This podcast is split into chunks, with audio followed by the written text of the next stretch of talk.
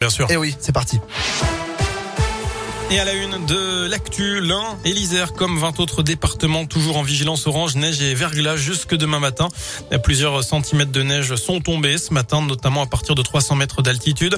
5 à 10 centimètres au col de Seigne sur la 40. La Saône-et-Loire est en vigilance jaune.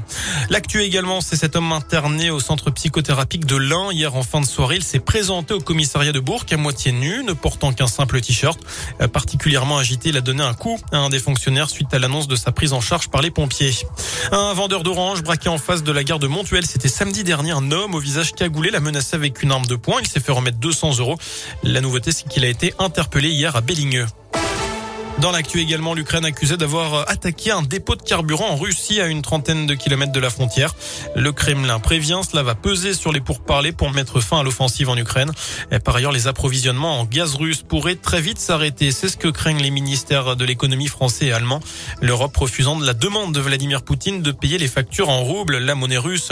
Chez nous, à retenir cette diminution du prix des carburants, 18 centimes de moins par litre, une mesure promise par le gouvernement, c'était il y a quelques semaines et cela va durer 4 mois.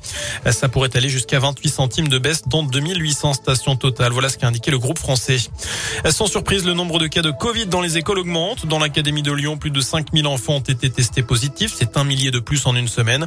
359 nouveaux cas chez le personnel enseignant. C'est deux fois plus que vendredi dernier.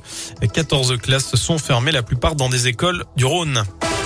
On passe au sport, du basket. La JL de nouveau la tête à l'endroit. Après sa victoire rassurante à Podgorica mercredi soir en Eurocoupe, la JL Bourg se présentera demain soir sur le parquet de Nanterre, 9e en championnat, avec l'ambiance de terminer en boulet de canon cette saison en élite. 11e, la jeu vise donc le top 6 pour disputer les playoffs, si important pour le club bressan, surtout après son élimination de l'Eurocoupe.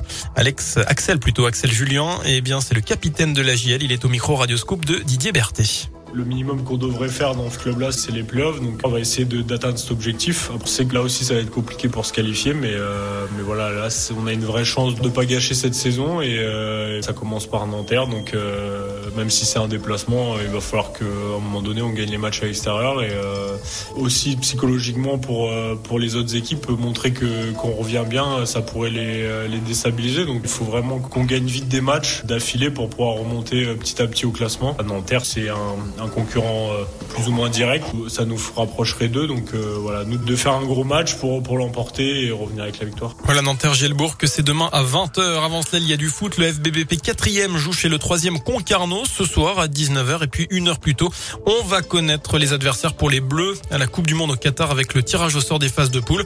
L'équipe de France qui joue le rappel est tête de série. Voilà pour l'essentiel de l'actu. Merci.